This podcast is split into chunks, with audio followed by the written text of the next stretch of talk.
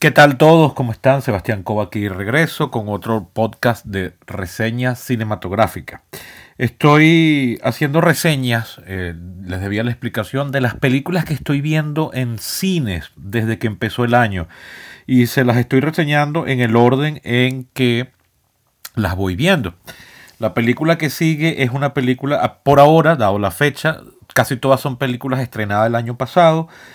Eh, esta en particular que voy a reseñar ahorita es una película que fue estrenada en octubre de 2019 y que eh, no pudo llegar a nuestro país en ese momento porque 20th eh, Century Fox no tenía presencia en Venezuela desde febrero de 2017, pero ahora como es propiedad de, Walt Disney Company, pues la empresa, en este caso Argentina, que trae las películas de Disney a Venezuela, pues ahora está trayendo las películas de Fox como parte de la propiedad Disney. La primera fue Ford vs Ferrari, que les les debo algún comentario o reseña.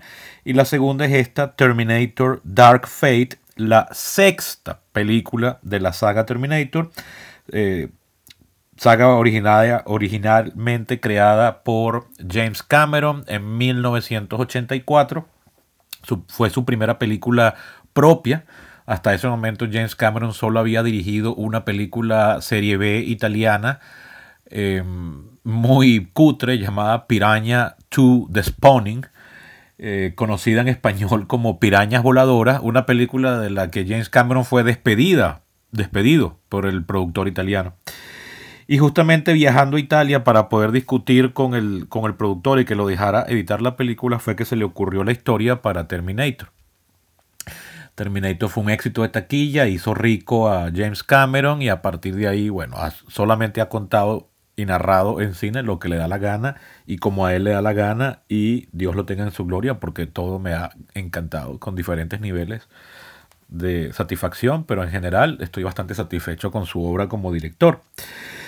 Para, para poder pagar y, obtener la confianza para que lo dejaran dirigir Terminator, James Cameron tuvo que vender los derechos sobre la franquicia y cualquier secuela que de ella se hiciera. Y para ello eh, y eso implicó que, bueno, que no tuvo derechos para hacer cualquier comercialización o, secuelas de las mismas.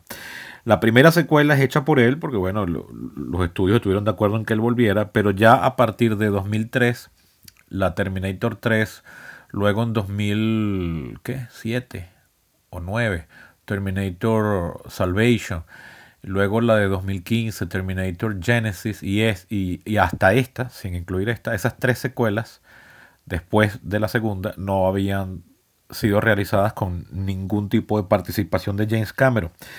Esta película de, 2019 que llega a Venezuela en 2020 sí es ya una película con participación de James Cameron, es el productor y es el guionista. Pero la dirección recayó en Tim Miller, a quien conocemos por la película de 2016 Deadpool, basada en el cómic de Marvel, que fue bastante exitosa. Yo de verdad disfruté mucho esa película. Y también creó el año pasado una serie antológica para Netflix llamada Love, Death and Robots, una serie animada, muy por el estilo de la revista Heavy Metal. Eh, Tim Miller es quien estuvo a cargo de la dirección, como era de esperarse, la relación con James Cameron fue tensa, eh, sobre todo reventó ya hacia el final en el proceso de edición de montaje que terminó realizando el mismo James Cameron, quien también edita. James Cameron recibió el Oscar de, edición por Titanic, además del Oscar de, dirección, en 1997.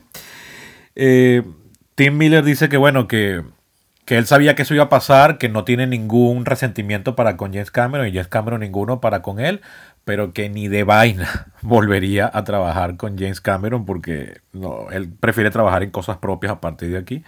Y yo creo que James Cameron debería tomar la misma lección. James Cameron tiene fama de ser un tipo difícil de trabajar con él. Eh, Linda Hamilton recordaba que cuando hizo la primera película de Terminator, ella llegó a un punto durante el rodaje que dijo, yo creo que este tipo estaría del lado de las máquinas en contra de la humanidad. Eh, sin embargo, disfruto mucho su trabajo y creo que es un tipo que fuera del set y del horario de trabajo tiene que ser muy agradable. Esta película cuenta en su elenco con el regreso de Linda Hamilton en el papel que la hizo famosa de Sarah Connor. Eh, una vez más presenta a Arnold Schwarzenegger y tiene eh, dos nuevas actrices, Mackenzie Davis, quien conocemos por, la película Tully y por la película Blade Runner 2049. Y una actriz colombiana que saltó a la fama con una serie colombiana llamada Cumbia Ninja y que aquí interpreta a una mexicana llamada Natalia Reyes. Es el nombre de la actriz. Eh, no sé por qué fue muy duramente criticada por la crítica en Estados Unidos. La, la, actriz, yo no vi mayor cosa negativa con ella, que no fuese destacable con el resto de la película, porque mi opinión general de la película es que no tiene prácticamente nada bueno, es una historia que ya no da para más, eh, creo que las únicas Terminator buenas son la 1 y la 2. De hecho, Terminator 2 Judgment Day de 1991 eh, siete años posterior a la original, es eh, universalmente considerada uno de esos extraños casos donde la secuela es superior a la original. Investigando en estos días, investigando no, estaba leyendo por placer. El primero de enero volví a ver Terminator, The Terminator, la primera del 84, por pura casualidad la había grabado en televisión y me senté a verla temprano el primero de enero. Y después me puse a leer las trivias de la, de la IMDB y descubrí algo que no sabía y pensé que me lo sabía todas estas películas. Mucho de la trama eh, que tiene lugar en Terminator 2, en Terminator 2 estaban en la propuesta original de James Cameron para la primera Terminator. Básicamente toda la trama de ir a destruir a Cyberdings, la empresa que estaría encargada de construir el sistema Skynet y, y los robots que luego Skynet continuaría, que son con los que se logra el dominio sobre la humanidad. Esa, por supuesto, posibilidad de la historia estaba fuera de las capacidades presupuestarias de James Cameron y el, ya el guion era suficientemente largo como para meterle toda esa subtrama y fue descartado. Y entonces él retoma esa trama para la siguiente película. Es decir, soy de la opinión de que la segunda película funciona también porque en realidad es como una versión extendida de la original. O sea, toma ideas que iban a estar presentes en la primera película de 1984. Entonces, bueno, eh, termina presentando una expansión de esa historia, una manera muy inteligente de, de, agregar, o sea, de, poder inventarse una secuela. Y ya, en mi opinión, ahí murió Terminator. Es decir, ya no había más nada que inventar. O sea, ¿cuál es el, cuál es el catch de la historia de Terminator?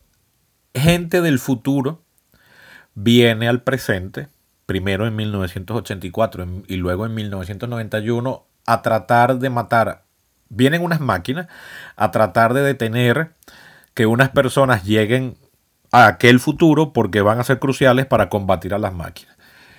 Y luego también viene primero un ser humano y luego otro robot a salvar a esta persona de ese primer robot que mandaron a destruir a la persona clave para el futuro. ¿Qué tantas veces vamos a estar contando lo mismo o nos van a estar contando lo mismo? Es decir, qué cosa tan aburrida ver todo el tiempo lo mismo, una vez más, como si no hubiese posibilidad alguna de innovación, es otra vez vienen del futuro y otra vez vamos, sabemos ya sabemos toda la historia, van, a, tratar de matarlos y, y, estos van a tratar de defenderse y el robot es imbatible y al final lo logran batir pese a todo.